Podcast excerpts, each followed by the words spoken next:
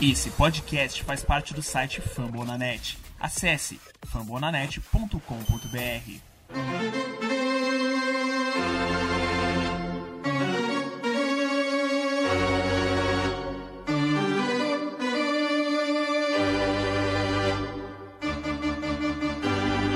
It's time for Dodger Baseball.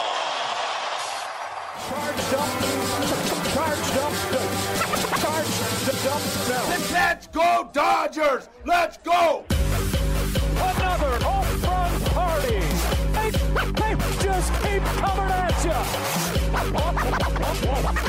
you.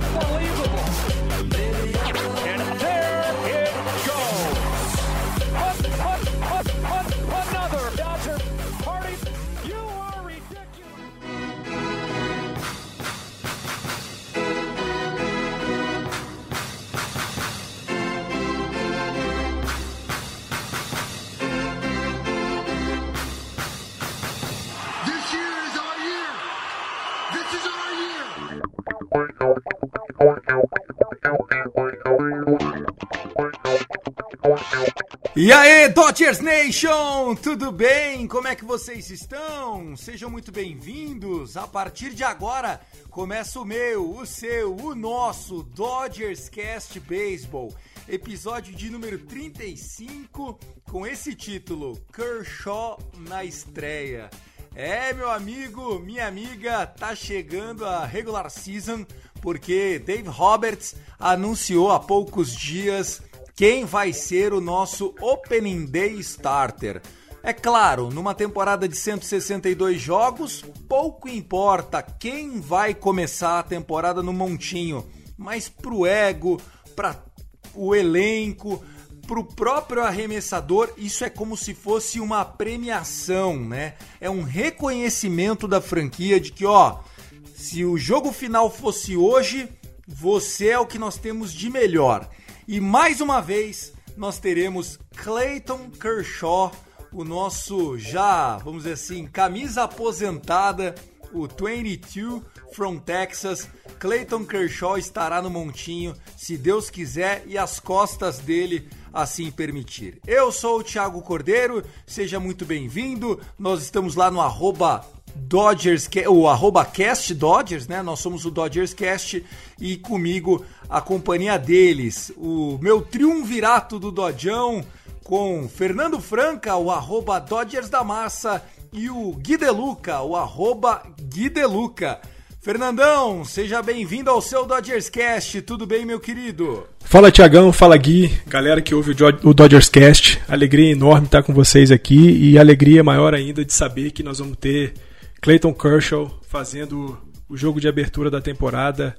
Como você disse, Tiagão, é muito importante para o jogador, é muito importante para o time e para a gente que torce é quase que garantia de vitória, né? É, não naquele jogo, mas é uma vitória do torcedor, de falar, ah, Cleitinho tá comigo e ó, é ano de contrato, hein, Gui? Na hora H, poucas coisas acabam pesando para um lado ou pro outro. Eu achei que foi golaço do nosso Doc. Seja bem-vindo, Gui. Fala Tiagão, fala Fernando, fala galera do Dodgers Nation, tudo certo com vocês? Não, eu fiquei super satisfeito, golaço do Doc, mais um, né? É, dá uma moral pro Kershaw, ano de contrato, ano pós-título que o cara vai estar mais leve. Eu só tô torcendo aí que ele consiga, né, que as costas deixe e não aconteça o que aconteceu em 2020, quando ele também era o, o nomeado do Opening Day, mas as costas não deixaram e acabou caindo no colo do Dustin May. Deixa eu bater na madeira aqui, ó.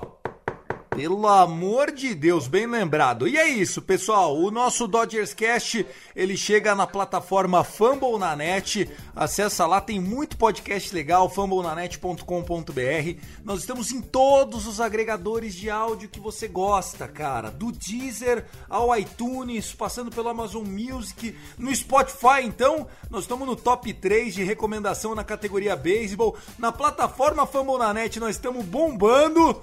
Eh, Nós estamos lá no top 5, feliz da vida, na frente de podcasts que sempre foram referências pessoais pra mim, e isso só é possível graças a você, ouvinte que tá com a gente toda semana e durante a regular season, quem sabe a gente não tem inclusive edições extras ao longo da semana. A ideia é que você ouça tudo sobre o nosso Dodgers aqui no Dodgers Cash. Então segue lá, arroba Cast Dodgers, arroba Rebatida Podcast, arroba Dodgers da Massa ou arroba.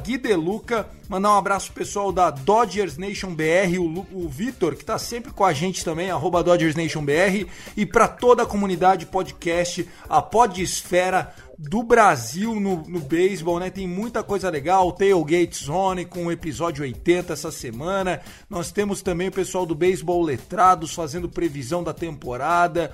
Tem o pessoal do Strikeout BR, um perfil que tá crescendo. Beisebol Mundo afora. O que não para de crescer é conteúdo em português, graças a Deus, né, Fernandão? Lembrou de mais alguém agora no começo? Já faz a sessão Maguila agora. Vai, vai, vai. Ah, Tiagão, tá crescendo muito, né? Eu acho que o beisebol é um esporte que quando você para pra dar uma atençãozinha e, e- e tentar perceber, entender o jogo, você se apaixona rapidamente.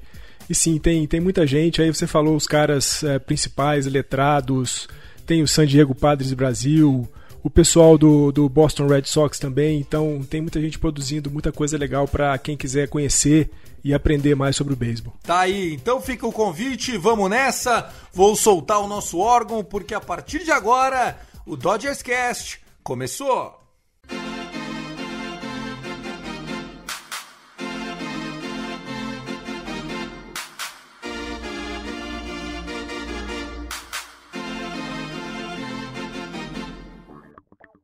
Bom, pessoal, o programa de hoje está bombando. Nós temos inclusive preview do Arizona Diamondbacks no bloco 2. Nesse bloco 1, vamos começar com o assunto da semana, né? A fotinho do homem tá na capa, não tem como ser diferente. Quem começa a temporada jogando por nós é Clayton Kershaw.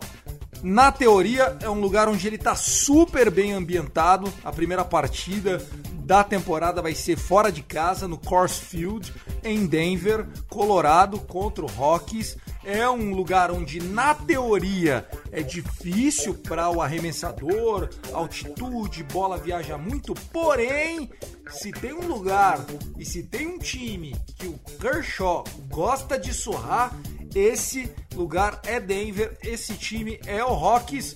Eu tô tranquilo com relação a isso. Tem algum asterisco na sua opinião, Gui? Nenhum asterisco, na minha opinião. Eu acho que o, o Kershaw tá extremamente acostumado a jogar lá. Eu acho que ele já consegue equilibrar, ele já consegue é, dosar sua força, né? Apesar da bola voar muito lá. O fato de não ter Nolan Arenado é, é mais um ponto positivo, né? Ele vai. Cara, ele vai. Eu não vou, não quero zicar. Não vou zicar, senão nossos queridos amigos do grupo vão ficar bravos. Mas eu, eu tô bem confiante. O, o Kershaw, ele tá, como eu já falei na, na abertura, ele tá leve.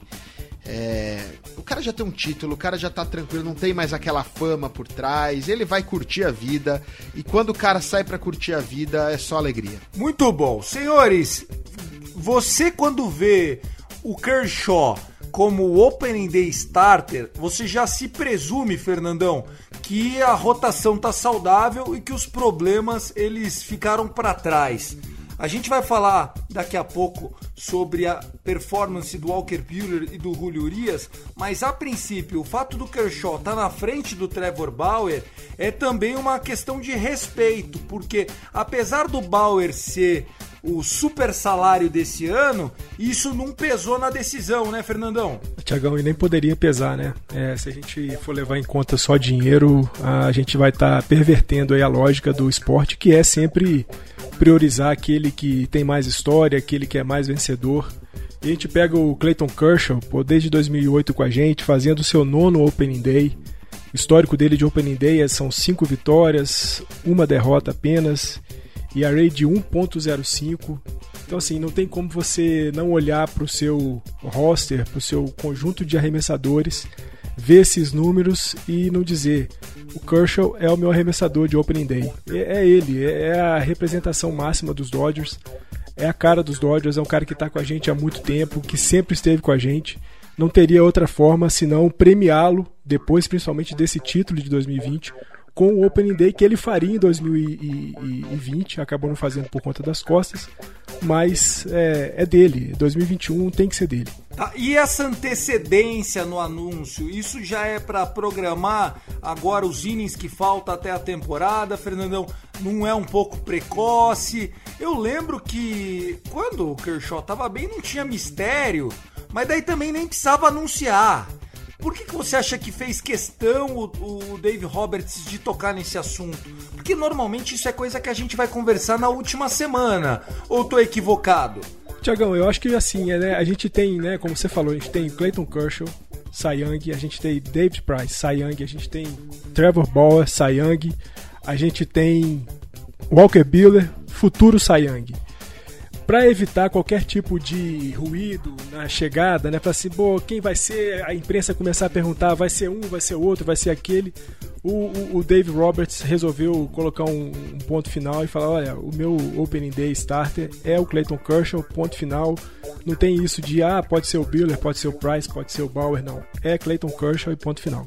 Muito bom, Gui. Quer complementar com esse assunto? É, eu achei um pouco cedo, assim, porque normalmente não tinha essa competição toda na rotação do Dodgers. É, isso também é um sinal de que o nível técnico dos outros está cada vez mais perto do Kershaw. E aí, antes que gerasse qualquer burburinho, ele já quis matar isso no ninho? Eu acho que é por aí. Eu acho que essa proximidade do nível técnico também, né? Porque gera um burburinho externo, mas eu acho que gera também uma expectativa interna. É, não acredito que os próprios arremessadores, que o Walker Buehler tenha achado que em algum momento seria ele, né?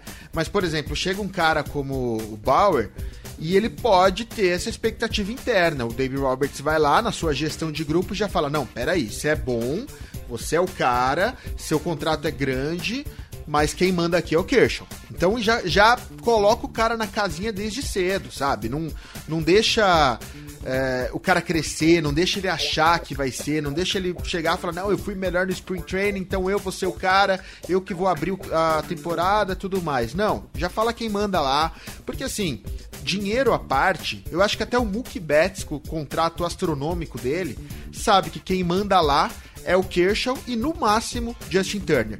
É, eu, eu, eu, confesso que fiquei um pouco nessa avaliação de que isso foi uma forma até para não começar a gerar alguma desconfiança de quem seria o número um. Ainda não sabemos quem vem no Day 2, né? Se vem o Walker Buehler, se vem o Trevor Bauer, mas eu acho que para ser o segundo é, dia de jogos já seja o Trevor Bauer, até porque que nós estamos pagando para ele é para jogar o máximo de innings que couber na folhinha, né, Fer? Assim, eu também presumo isso, Tiagão. Eu acredito que a gente vai ter aí o nosso P5, vai ser Kershaw, Bauer, Biller, Price e Urias. Talvez o Urias sendo puxado para a posição 4, para né, a posição 4 da rotação e aí May Gonzolin possam fazer ali um mix na 5, podendo até o Jim Nelson entrar nessa jogada aí. Eu queria depois falar do Jim Nelson. É, eu acho que o Price, o Price vocês mandaram muito bem no episódio passado, 34. Aliás, quem não ouviu, ouça, porque também ainda está muito atual. Do lance dessa primeira semana, o Price está fora. Eu acho que o Tony Gonsolin hoje tá bem para começar a temporada como starter. Até porque eu vejo muito no Tony Gonsolin ser esse cara swing mesmo, o cara que faz a rotação, depois vai pro bullpen. Você também encara assim, Gui? Eu também acho que sim. É, Tony Gonsolin e Justin May estão bem, né? A gente tá gravando hoje, terça-feira, 16 de março. Ontem, no dia 15, o Dustin May foi muito bem. É, então, ele também tá, tá afiado a gente não pode. Tem uma coisa que a gente não pode reclamar é da nossa rotação do P7, né? Se a gente tivesse uma rotação de sete jogadores, a gente tava seguro. Mas eu, eu, eu tô pensando por aí, meu raciocínio tá indo por esse lado. Eu acho que o, o David Price não começa.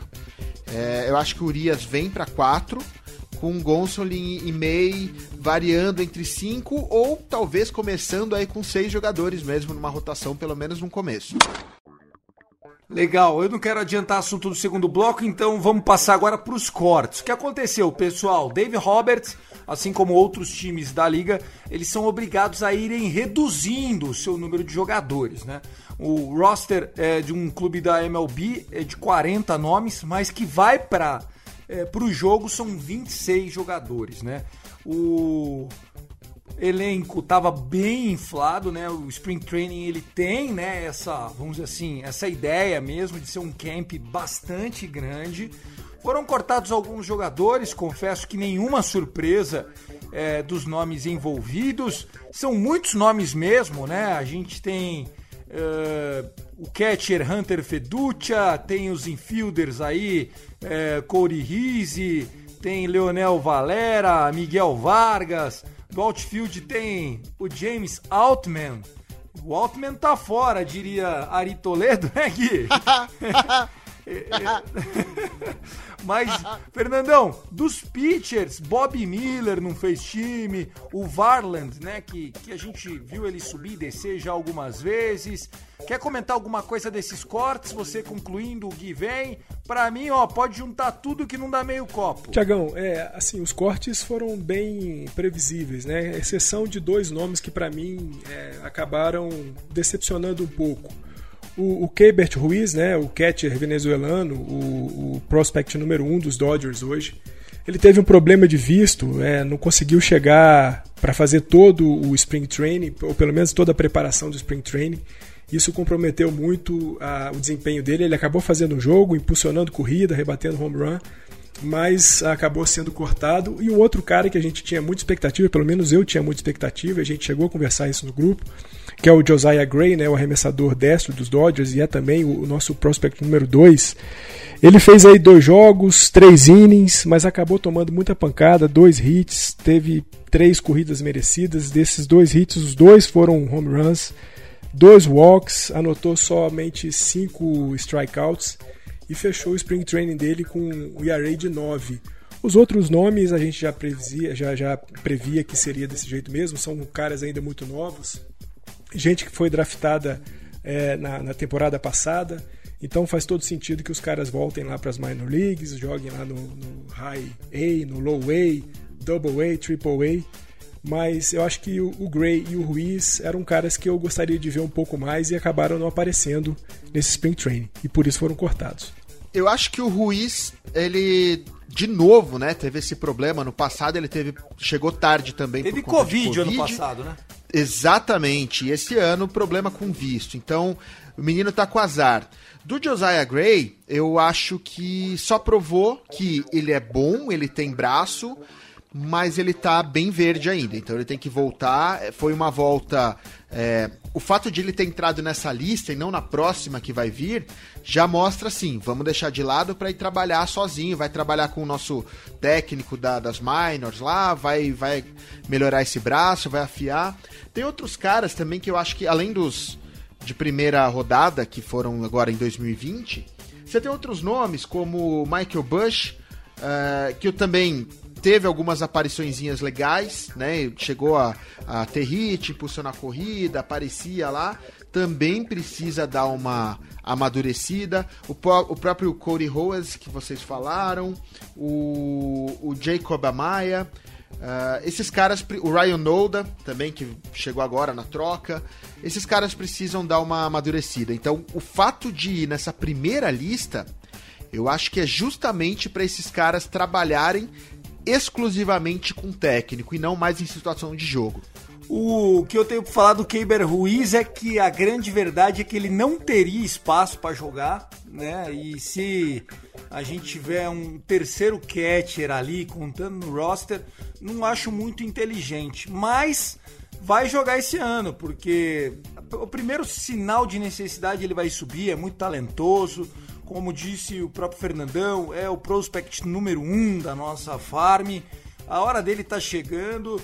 É, acho que é uma moeda de troca, inclusive, que nós temos que saber que pode a qualquer hora ir embora para a gente conseguir limpar aí 25, 30 milhões da nossa folha salarial, né? Abraçar, enfim, um jogador que seja caro, mas que a gente está subutilizando. Quem sabe um Kenley Jensen da vida, Pollock mas a princípio também acho que não muda muito para ninguém. Acho que só quem ganha é o Keiber Ruiz, porque é, vai ter mais playing time jogando é, nas minors, enfim, vai conseguir jogar. É isso, senhores. Primeiro bloco para conta. Vamos agora para os próximos assuntos aqui do nosso Dodgers Cast.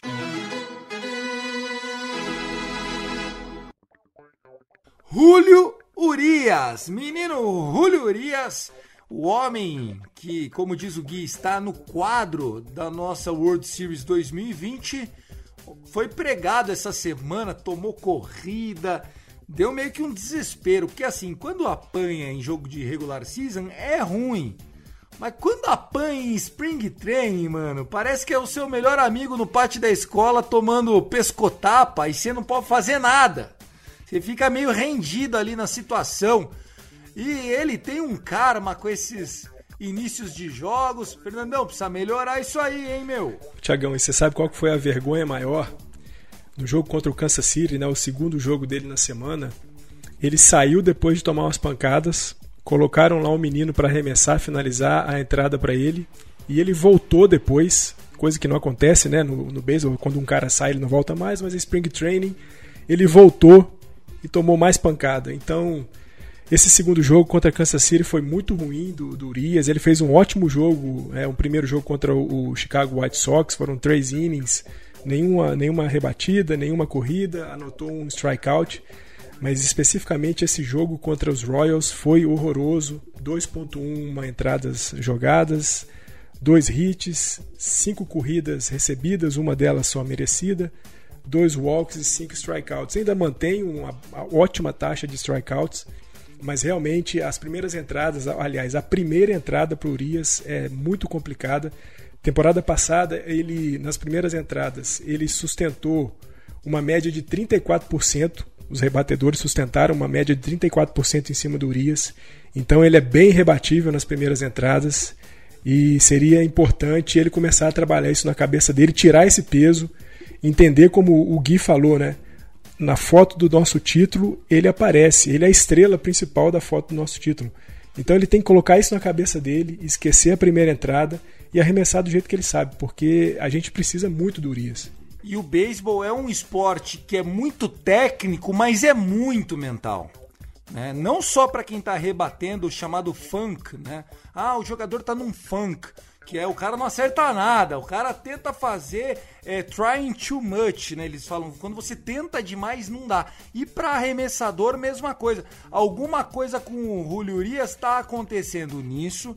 Eu acho que a gente não deve se preocupar, mas é uma tendência aí. Quando ele começa no naquele middle reliever ali que pega do terceiro inning para frente, que o jogo já tá andando, pô, é outro cara, já chega, já chega animadão. Não sei se ah, dá uma esquentada extra no braço rende mais.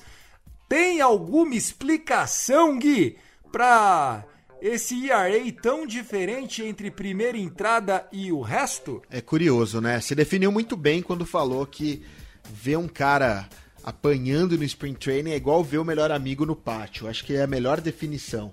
É, eu, eu fiquei desesperado, assim. Eu, seguindo você mais uma vez, odeio Spring Training.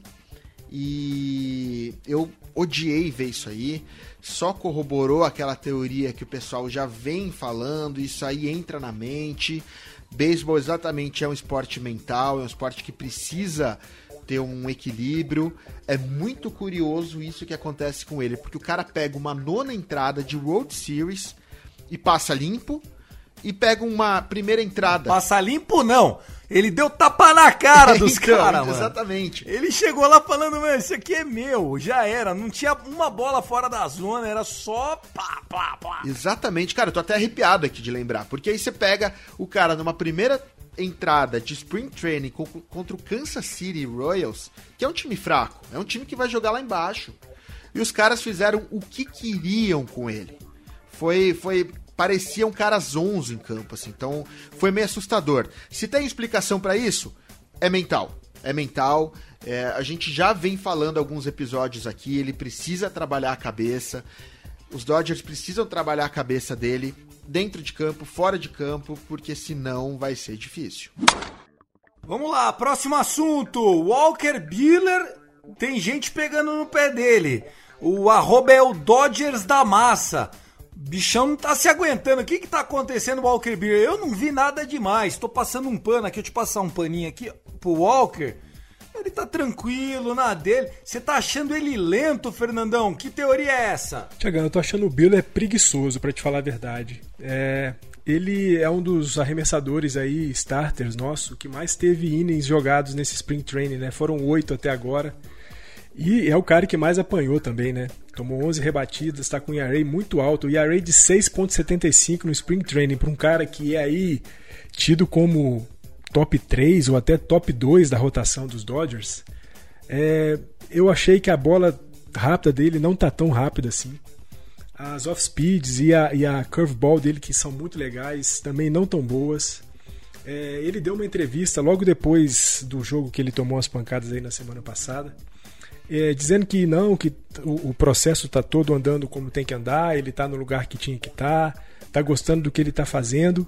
Mas acho que é isso muito mais assim, aquelas entrevistas que você dá dizendo que tá bom, mas você sabe que por dentro o negócio tá uma porcaria. Eu acho que ele tá bem preguiçoso e eu não sei se, sei lá, não sei se é uma posição aí de pressão por conta do Bauer, mas eu não estou gostando de ver nada o, o Biller nessa nesse spring training e que, quero, quero muito que ele nessa semana quando fizer os jogos dele, que ele jogue um pouco melhor para me para recobrar a minha confiança nele, porque eu estou bastante insatisfeito com o desempenho do Bill até agora. Tá vendo, gente? O Spring Training é o campeonato carioca do beisebol. Não vale nada se você vai bem. Porque se você for bem, é, mas tem que esperar a temporada regular começar. Mas vai mal no Spring Training, ó, a cornetagem já começa. Você não tá achando que o, o, Fernandão tá estressado demais, Gui? Olha, eu acho, viu? Eu acho que, que tá cobrando demais do, do nosso menino. O Biller, ele é um cara que. Ele joga putaço, né? Eu acho que ele precisa de uma pressão em cima. Ele tá sempre com aquela cara de puto. Concordo. E, cara, o Spring Training é, é, é o Campeonato Carioca. é, cara, uns jogos sem. sem que não valem nada, sem emoção, não exige nada dele. É, o jogo dele foi domingo. Vamos, lembra, vamos, vamos aqui, ó, fofoca. O jogo dele foi domingo. No sábado ele ficou assistindo boxe até tarde, cara. Ele tava com preguiça mesmo. Ele tava Fernandão, com preguiça mesmo. Ele sabe o olha, que Olha o, o TVZ, olha o TVZ Dodgers aí, ó. Mano. Tem que analisar a conjuntura inteira. Quem que tava lutando? Ah, aí você me pegou. Eu sei que, cara, o Walker Buehler gosta de boxe e gosta de corrida de cavalo. E sábado teve luta de boxe até tarde, ele ficou assistindo. Meu Deus do céu. Tá faltando seriedade pro menino Walker Buehler. Mas ó, o que você falou eu concordo, o Fernandão, para amarrar esse assunto e a gente virar a página, pode discordar, obviamente, mas o Walker Buehler é o homem gelado desse roster. É o jogador que estamos contra a parede, então nós vamos botar o Walker Buehler porque hoje nós não podemos perder e ele adora isso. Ele é o tipo de craque que pede a bola, fala assim: "Me dá, me dá aquela bolinha aqui na mão, eu que vou resolver essa parada hoje". Então, concorda. Ainda mais dormindo tarde, eu, Walker Buehler. Ó, enquanto não virou streamer, tá bom, viu? O que tem de jogador aí que tá virando streamer e não dorme mais essa, essa geração Z aí tá, tá complicada. Mas é isso. Mais alguma coisa do Walker Buehler ou podemos passar de fase, hein, Fernandão? Podemos passar de fase, mas eu tava certo quando falei que ele tava com preguiça. Então tá tudo, tudo bem. Corey Seager, meu amigo Corey Seager. O camisa 5 do Los Angeles Dodgers, atual MVP da National League Championship Series e da World Series está nesse momento, 16 de março de 2021, rebatendo 478 de média, 571 de on-base percentage e o slugging dele tá 1.130. Isso aqui é, não existe, não existe. Nunca na história, nem o Baby Ruth conseguiria fazer uma, uma temporada nesses patamares aqui. Obviamente a gente está falando de Spring Training, mas ele já tem 5 home runs, 11 ribs, né, RBIs, 8 corridas marcadas em 11 games parciais, pessoal. Não é que ele jogou 11 jogos inteiros, não. Joga o jogo 3, 4 innings, sai.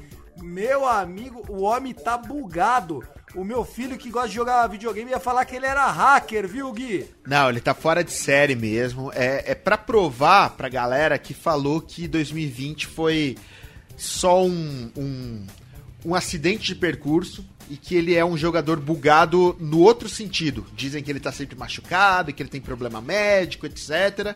Mas aí o cara tá mostrando que saudável ele é um leão, é um monstro. E cara, Aí é lógico que vão falar o contrário do que a gente estava falando até agora, né? Pô, mas é Spring Training, quero ver na temporada valendo, não sei o que, não sei o que lá. Voltamos ao Campeonato Carioca. Mas eu tô adorando ver o Corey Seager em campo, cara. É, é paulada para todos os lados, tá maravilhoso e esse cara tá. Ah, eu adoro ele. Eu adoro ele. Pô, Tiagão, assim, você falou, né? MVP da NLCS, MVP da World Series e será que é MVP da National League em 2021?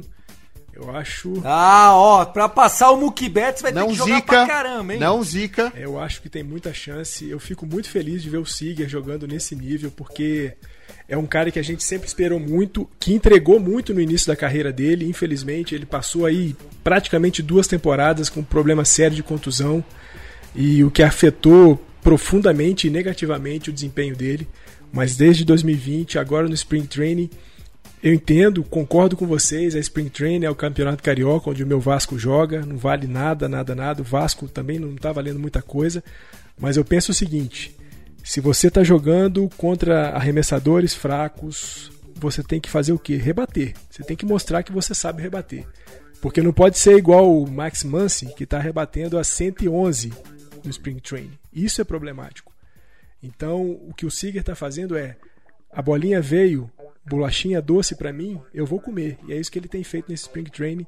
Eu tô muito feliz de ver o Seager. Eu fico muito feliz de ver o Seager. Também fui daqueles que, durante um período, quando ele fez a TJ né, no, no cotovelo, fiquei apreensivo, porque sempre foi um blue chip, sempre foi alguém que o Dodgers tratou, a, vamos dizer assim, todinho gelado e, e, e pãozinho fresco, mas se lesionava, né? Teve problemas, teve problema no quadril, depois problema no cotovelo, né? Ele dava um carrinho para tentar é, chegar na base, sentia a, a, o muscular, né? Então a gente sempre se preocupou, óbvio, mas o pessoal de fisioterapia, o pessoal, o staff do Dodgers parece que conseguiu colocar ele no lugar tá lá com uma esposa, o Gui pode trazer mais informações, mas que fica no pé do cara. O cara não, o cara não pode tomar um, uma cervejinha no boteco, meu amigo. É casa, trampo, trampo, casa. E aí rende, né, Gui? Ah, com certeza, né? Agora ele tá, tá amarrado, né? Agora ele tá bonzinho, casado, vai pra. A esposa tá com ele no Arizona, então ele treina, casa, treina, casa e. Olha o resultado aí. É isso, meu amigo. Tô feliz da vida. Próximo assunto. Vamos falar da molecada, né? Zach McKinstry, o Gavin Lux, DJ Peters. Quem tá sendo o principal destaque? A gente já falou disso no episódio 34, mas uma semana se passou. Tem gente que fala que o Lux está melhor, tem gente que fala que o McKinsey está melhor. Eu odeio Spring Training, então deixo na boca de vocês. Fernandão, nossa molecada tá dando conta do recado? Vamos sentir falta de quem foi embora? Ou o futuro é o sobrenome do nosso Dodgers? Tiagão, acho que esses três nomes, né? McKinstry, Lux e o Peters, é, são jogadores que a gente vai ver algumas vezes nessa temporada de 2021. Eu acho que para esse primeiro momento, talvez só o Lux e o McKinstry, o Peters volte lá para Oklahoma.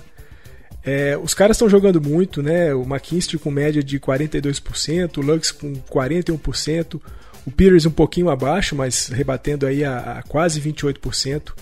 Os caras estão muito bem, nenhum deles compromete defensivamente, pelo contrário, né? São muito bons defensivamente. O Lux, me parece, a gente já falou isso no episódio passado, mas o Lux me parece que entendeu que ele tem que jogar, que ele tem que fazer as expectativas que todo mundo tem sobre ele é, se transformarem em jogo efetivamente. E ele está levando isso muito a sério. É, o jogo de ontem, né, na segunda-feira, contra Colorado. Tudo bem, é contra Colorado, mas ele rebateu o que tinha que rebater, impulsionou corrida, anotou corrida. Então, acho que o Lux. Hoje eu vejo ali disputando bem a segunda base com, com, com o Taylor.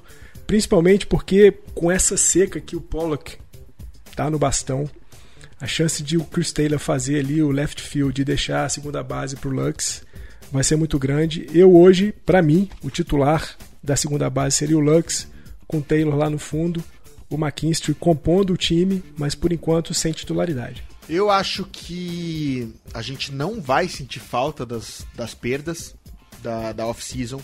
Acho que McKinstry e Peters vêm para o lugar de Kiki e Jock Peterson muito bem. Uh, concordo com o Fernandão, que eu acho que no caso do Peters a gente não vai ver tão cedo. Acho que ele vai ficar uh, indo, voltando, indo, voltando também uh, entre Oklahoma e Los Angeles. Mas eu fico tranquilo porque na primeiro primeiro sinal de contusão e numa temporada longa elas acontecem, principalmente do Pollock, a gente tem substituto. A gente já tem um substituto direto, como o Fernandão colocou, que é só jogar o Taylor lá pro fundo, puxa o Lux para a segunda base, tá resolvido. Mas se precisar trazer o Taylor também para o infield, por alguma outra contusão ou por alguma outra situação de jogo, a gente tem um DJ Peters que defensivamente é um leão lá no fundo. Eu adoraria, cara, ver um, um outfield com Cody Bellinger, Mookie Betts e DJ Peters. Eu acho que ia ser um negócio matador, assim. Imagina isso defensivamente. Seria todos os pedaços do campo cobertos. Seria incrível. Eu acho que o nosso Dave Roberts vai mais conservador no começo da temporada. Acho que assim, na prática, prática mesmo, no Opening Day, nenhum desses vai estar em campo. Acho que nós vamos Concordo. com o Clayton Kershaw, então é o Austin Barnes que é o nosso catcher nesse dia, o Max Muncy, o Chris Taylor na segunda base, Corey Seager e o Justin Turner, e lá fora Betts, Bellinger e o nosso AJ Pollock. Acho que é assim que começa o ano. E aí, o que vai acontecer daí para frente, obviamente, que é necessidade, rodízio, esse tipo de coisa. Dave Roberts me parece é, fazer as coisas certas. E o certo agora é deixar os meninos se sentirem partícipes disso, né? À vontade nesse espaço, porque como a gente já falou, tudo isso vai acontecer naturalmente. O beisebol é um esporte mental e essa tem que ser a tônica. Sinta-se em casa, sem pressão, não adianta try too much, não adianta tentar demais. Falando disso, nós encerramos o nosso segundo bloco aqui do meu, do seu, do nosso Dodgers Cast.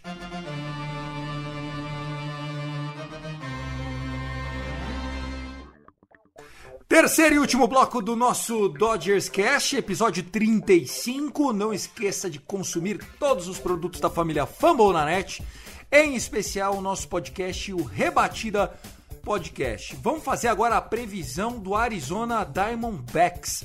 Nós estamos desde o episódio passado 34, onde falamos do Colorado Rocks com a Ana Figueiredo. Agora nós vamos trazer para vocês o Arizona Diamondbacks. Para minha surpresa, conseguimos dois sofredores, quer dizer, dois torcedores do Arizona Diamondbacks. O Piero Fiorelli, jornalista, gente boníssima. E a gente já perguntou para ele, Piero, que, que você está esperando dessa temporada 2021 depois da off-season? Foi muito silenciosa a off-season dos D-backs, né? Pouquíssimas contratações. A principal chegada é de Joaquim Soria, ele que chega para o bullpen, teve uma boa temporada no Oakland Athletics, deve ser o closer no lugar do Art Bradley, mas é isso. Do grupo de arremessadores, tanto em rotação como bullpen, a única chegada que deve impactar realmente o elenco é a chegada do Joaquim Soria, que chega para ser o closer. No restante é o mesmo grupo da temporada passada. Expectativa para que Madison Bumgarner retome um pouquinho do seu melhor nível, por mais que aquele Bumgarner do auge não existam mais. A temporada passada dele de 6.48 de ERA, 7.19 de FIP, várias lesões acho que foi mais decepcionante do que as pessoas imaginavam, né? Então, expectativa de que pelo menos ele retome um nível aceitável, já que o Zach Gallen vai assumir a posição de ace. Ele que foi muito bem ano passado, jovem jogador, ele é o principal nome do grupo de arremessadores que ainda conta com jogadores como Alex Young, Merrill Kelly, Luke Weaver e Caleb Smith. Poucos jogadores confiáveis, né? É um grupo de arremessadores que realmente não deve ter fazer muito barulho na temporada de 2021, apesar de ter bons nomes. Já no ataque, é uma realidade também muito parecida, porque trocou muito pouco. É uma realidade muito dura para o torcedor. Vai ser o mesmo grupo do ano passado que decepcionou. Keteu Marte, Eduardo Escobar, Davi Peralta, eles conseguem retomar o nível de 2018, 2019, em que realmente foi muito impressionante. Aí sim podemos ter um Arizona Diamondbacks competitivo como nos anos anteriores. Se eles voltarem para 2021 como jogaram em 2020 aí vai ser complicado, porque o time teve dificuldades para chegar em base, para conseguir rebatidas múltiplas, para ser agressivo, enfim, foi muito complicado em termos ofensivos e o time mudou muito pouco. Rapaz, a galera lá tá meio pessimista, hein, Gui? Então, cara, pô, você pega um cara precisa torcer pro Arizona Diamondbacks, pro Boone Garner, pra tragédia, pro Quinton. Marte fazer alguma coisa, Pro Bungarner. complicado. É a mesma coisa do Colorado, eu tô, eu tô dando risada, eu não sei se é maldade. Eu, não, não é maldade. Eu acho que, pô, o cara ainda tem que falar de prospects que vieram na troca do grind, né? Pra, pra você conseguir projetar um time, pra você colocar em campo é difícil, cara, é difícil. Os caras estão tão passando dureza lá, é um time pequeno, é um mercado pequeno, afetado pela pandemia. Fiquei com dó, fiquei com dó. Piero é um grande amigo meu, adoro ele, um abraço, Piero, obrigado pela participação, mas você vai sofrer de novo, meu amigo. Você que tá ouvindo a gente pode achar que é pessimismo demais do Piero. Mas aí eu convidei outro torcedor do D-Backs, que é o Renato Barcelos.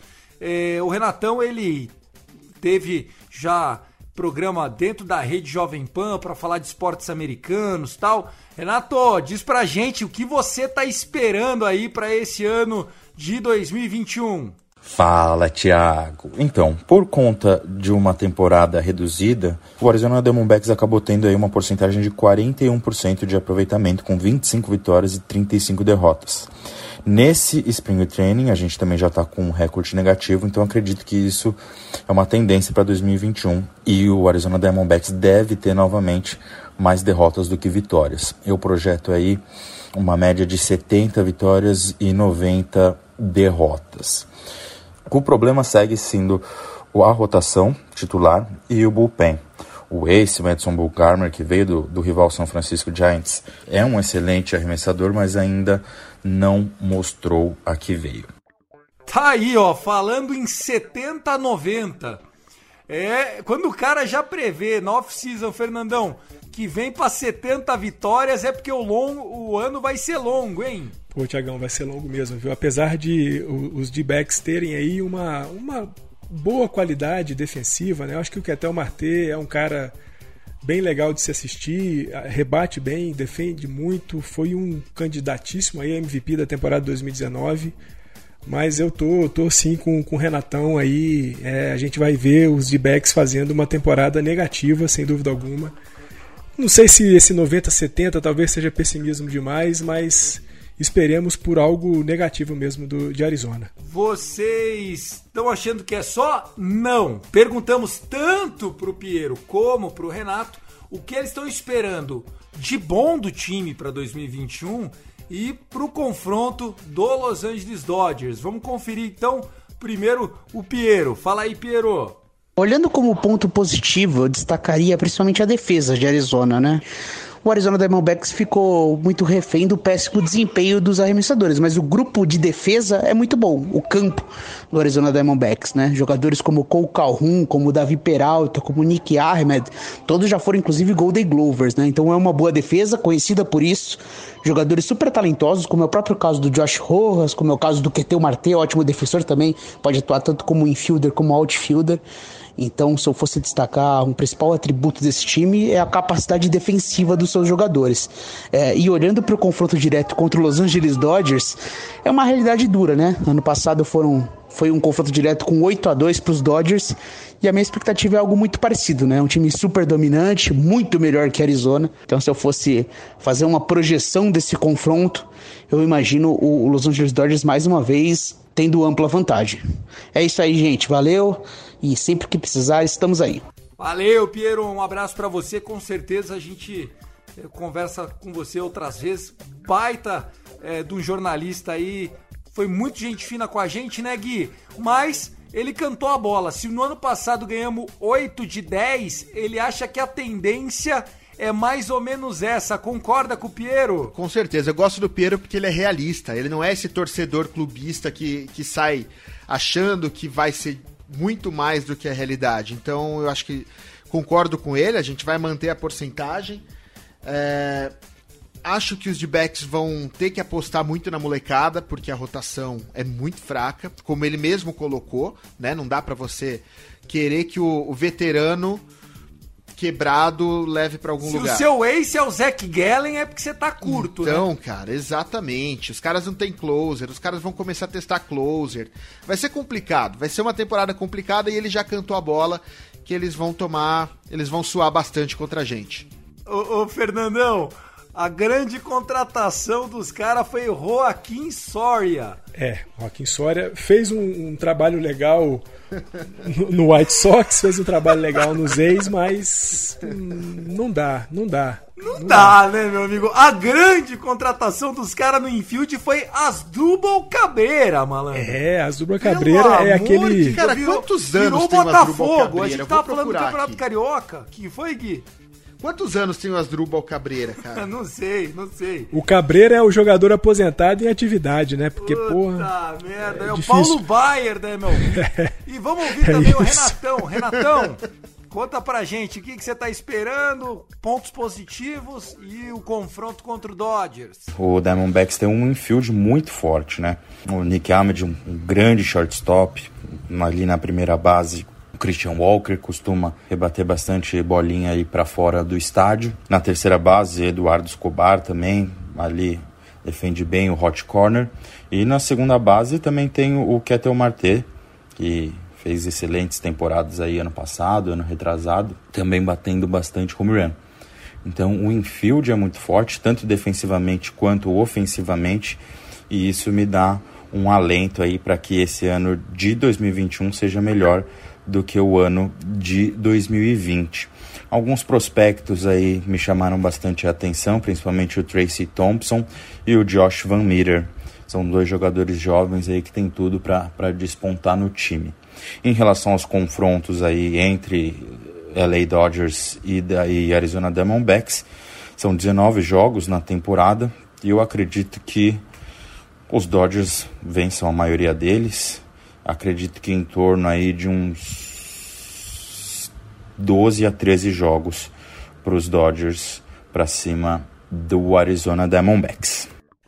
Tá aí também um pessimismo, falando aí em 13, 14 vitórias pro Dodgers, meio que gabaritou junto com o Piero. As coisas, como vocês puderam ver, não estão fáceis pro lado do Arizona. Alguma coisa para destacar além disso do time do D-backs, Fernandão? Rapidinho. Tiagão, vou destacar que assim, eles dependem muito do Zach Gallen e de um retorno do Bungarner. Eles têm dois caras razoáveis aí para jogar uma temporada com ERA na casa de 3.6, 3.8. E eles vão apostar tudo nesses jogos desses caras, porque o que vem depois é muito complicado. E se o ataque deles também não compensar aí algumas corridas que esses caras vão tomar, que Gallen e Bungarner vão tomar, é, vai ser devastadora a temporada do, dos D-backs. E no confronto com a gente, 15 a 4 para nós tá de bom tamanho. Concordo com o Fernandão. Ah, eu também calculei aqui 15 a 4. Acho que já tá de ótimo tamanho para eles. Eles precisam comemorar né, essas quatro vitórias aí.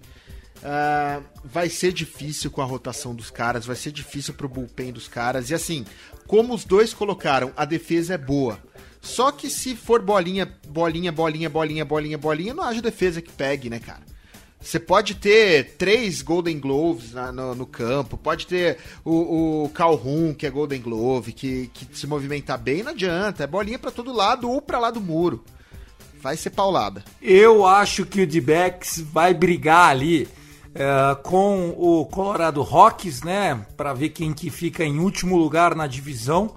Ah, acho que ainda tem talento, como foi dito, né? Pelos meninos, mas a situação deles é que não tem inspiração é, fora é, dos, do grupo de rebatedores, né? Esse grupo de arremessadores está muito ruim. Acho que Mad Boom, se jogar bem esse ano, é porque veio pro ERA de 4, 4,20. Não vai passar muito disso. Chegou a hora das rapidinhas. Vamos lá, toca a sirene. Eu trouxe duas rapidinhas pra hoje, tá? A primeira já tá relativamente velha, é da semana passada, mas foi pouco falada. A gente precisa falar que os Dodgers renovaram com um contrato com o outfielder Andrew Toles, aquele que esperava-se muito dele, mas ele teve problemas extra-campo muito forte, aí ele foi preso porque ele, ele sumiu, ele ficou desaparecido, depois ele foi encontrado em situação de rua, e os Dodgers, o Andrew Friedman, numa, numa atitude muito bonita, por isso que precisa ser, ser comemorado por todo mundo aqui, renovou o contrato do Andrew Toles, e o dinheiro, ah, 583.500 dólares, vai ser usado no tratamento psiquiátrico e médico do Toles. Ele não tá, ele não tá tendo nenhuma atividade profissional nesse momento. Ele, tá, ele vai passar por tratamento, é isso, né? Exatamente. Ele não, não vai entrar em campo, ele não vai vestir. Acho que ele deve ser até considerado aposentado, mas ele ainda tá na lista restrita, né? Considerado como lista restrita do roster, para que ele possa receber esse contrato somente para os Dodgers financiar o tratamento médico dele. Ou seja, Fernandão, não bastou o cara ter 260 milhas de payroll, pagar o Xiritex, ainda sobrou uma ajuda no tratamento do Toles, Andrew Friedman. Que homem que o senhor é. Outra rapidinha, vai Gui. Eu quero trazer aqui pra mesa, conversar com vocês, o que o Justin Turner falou ontem. É, o Justin Turner postou no Instagram que ele acha que pra ele, eu concordo muito, já anuncio desde já, que a camisa azul do Spring Training deveria ser usada como camisa de visitante durante a temporada. Então eu trago essa esse comentário do Turner pra vocês dois falarem em cima. O que, que vocês acham? Eu sou a favor. Eu sou a favor, eu gosto. Tiagão, eu vou confessar, eu gosto da ideia. Eu acho muito legal a gente jogar de branco em casa, jogar de azul fora. O uniforme cinza acho meio apagadão e, pô, afinal de contas, a gente sangra azul, né? Então faz todo sentido ter o uniforme azul. Eu sou totalmente contra. Acho que tradição não se compra e nós tínhamos que manter essa tradição, essa tradição ad eterno. De azul é o nosso boné, nossas meias, enfim. Mas também é aquilo que não muda nada. Mas não gostaria de ver, tá? Eu torço pro Miami Dolphins, né, no, no futebol americano e meu time já passou por três mudanças de logo em capacete. Cara, cada uma delas é uma dor no peito, é um, sabe, um sentimento de perda, de luto. Não sei, não, não consigo imaginar, mas enfim, o mundo é feito de mudanças. Acho que não agregaria em nada, né? Só venderia mais camisa, porém, se, se for a escolha aí da direção, que fique. Mas gostei dessa sua rapidinha aí, vai. Criou um, um contexto legal. Chegou a vez do Fernandão, vamos lá, buzina. É, Tiagão, vou trazer aí um- uma atualização dos- da, da saúde do nosso Cold Bellinger, né, que fez aí a cirurgia de ombro, estava se recuperando de fora do Spring Training até hoje, terça-feira, quando a gente grava. Quando ele volta, né, volta hoje no jogo contra o Milwaukee Brewers, vai fazer o center field. O Dave Roberts já disse que ele joga também na quarta-feira contra o Chicago White- Sox, mas aí como rebatedor designado. Então a gente vai ver o Bellinger voltando, mas voltando devagarzinho, pegando o ritmo devagarzinho, para que ele possa tá estar 100% no Opening Day. Beleza, tem alguma preocupação com relação ao Corey? Eu tô tranquilo com ele, você, Gui? Não, tranquilaço. Ele tá bem, ele tem falado que tá se sentindo bem. É, já conserta isso, volta logo e vamos, pro, vamos para o braço. Bom, duas buzinadinhas então rapidinhas aqui, assim como guia. Primeira, achei que os meninos iam comentar, como eles não comentaram, o nosso Trevor Bauer recebeu uma carta da Major League Baseball alertando ele de que ele havia violado a lei, a regra de é, direitos autorais da liga na aparição de logos de empresas. Ele que foi puxado a orelha porque ele tinha usado um símbolo no cinto e também na camiseta, t-shirt abaixo da jersey dele, com o logo de uma marca. Eu não entendi que marca que é, parece que alguma coisa dele. Vocês entenderam isso, Fernandão? Você chegou a acompanhar essa notícia? Tiagão, eu acompanhei, fiz uma pesquisa, tentei saber que marca era aquela, não consegui encontrar nada. Eu acho, né, porque tem um B ali, alguma coisa, um B estilizado pode ser alguma coisa do próprio Trevor Bauer. O Bauer está sempre ali, né, no fio da navalha, né? Ele faz sempre uns testes para poder saber até que ponto ele pode ir. E dessa vez ele foi repreendido pela liga, reclamou, disse que, né, quando os jogadores buscam maneiras de se financiarem, né, de fazer um mercado para si próprio, a liga vai lá e, e proíbe. É, eu acho que às vezes essas coisas do Bauer chamam atenção para um lado que não tem muita coisa a ver com o dia a dia do jogo, o dia a dia do esporte. Pode causar uma certa distração dentro do elenco, mas é o Bauer, ele está sempre buscando, como eu disse, né, ele está sempre ali no limite da relação com a liga para saber até onde ele pode ir. Entender concretamente, não. Eu tenho meus achismos, acho que é, é realmente ele está tateando onde, até onde ele pode chegar. Provavelmente é uma marca dele, alguma, alguma ação de marketing aí em que ele vem com a marca primeiro. Acho que assim, não, ele não vai ser louco de fazer isso. Ele não faria isso durante a temporada. Ele fez isso justamente para gerar alguma ação de marketing que com certeza ele vai capitalizar depois. É, concordo com o Fernandão, acho que não era o caso. É, é, muito me surpreendeu os Dodgers terem permitido isso, o roupeiro do time lá ter permitido isso mas uh, não, não sabemos como é que é o contrato, não sabemos como é que é a conversa dele, mas para mim não fez muito sentido não. Bom, é isso. E a outra coisa é que o Bo Takahashi do Cincinnati Reds levou a vitória do jogo da segunda-feira, dia 15 de março. O Bo Takahashi teve apenas um out, né? Enfrentou só um rebatedor, eliminou. Tá com ERA de zero. O bozão da massa, né? O nosso Bo Takahashi brasileiro primeira vitória é, na sua carreira profissional. Pode ser de spring training, só um out, mas quando é do Brasil eu fico meio Galvão Bueno, viu, Fernandão? Aí merece, né, Tiagão? Pô, é muito legal ver jogadores brasileiros, né? A gente tem garantido aí para essa temporada só o Ian Gomes, né, jogando como catcher lá do, do Washington Nationals. A gente já teve Gorrara, já teve Rienzo, Vieira, arremessadores. É, entre altos e baixos acabaram todos é, saindo da, da MLB. O Botakahashi vem aí se desenvolvendo eh, ao longo dos anos, já passou pelas minors de alguns times, agora está no Cincinnati Reds. Tomara que ele consiga aí manter o passo e quem sabe, não sei se nessa temporada, mas breve a gente possa ver um outro brasileiro arremessando na MLB. Bom, é isso, senhores. Gui, destaque final, um abraço para você, até semana que vem. Chegamos a uma hora de episódio, parabéns aos envolvidos. Era para ser curtinho, mas falhamos miseravelmente, meu irmão. A gente fala demais, né? Obrigado, Tiagão. Eu só queria complementar a questão do Boa aqui, porque hoje faz exatamente dois anos que o Paulo Orlando, talvez o brasileiro que mais foi longe, pelo menos em título e aparição na MLB, há dois anos ele bateu um grande slam no Spring Training pelos Dodgers.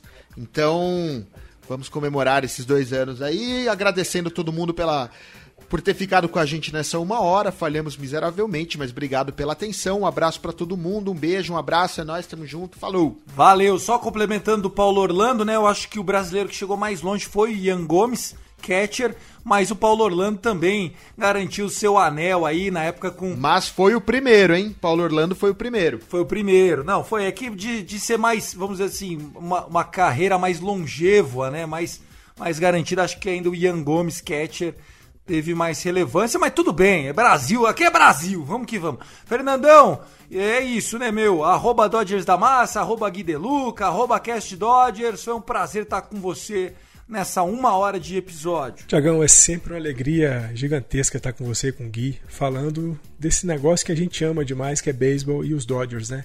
Não dá para falar 30 minutos, não dá para falar 40 minutos, tem que ser uma hora sempre. Muito bom estar com vocês. Abraço. Abraço para todo mundo que ouve a gente. Let's go Dodgers. Let's go Dodgers! É isso, senhores. Sigam a gente lá. Lembrando, temos um grupo no Zap. Procura lá, arroba Dodgers da Massa, arroba Cast Dodgers. É, entre em contato com a gente, a gente te insere lá ou no Guideluca. Não deixe de consumir conteúdos em português para falar das coisas do beisebol. Eu sou o Thiago, junto com o Fer, junto com o Gui. A gente fica por aqui e até a próxima semana. Um abraço, Go Dodgers! I love LA! I love LA!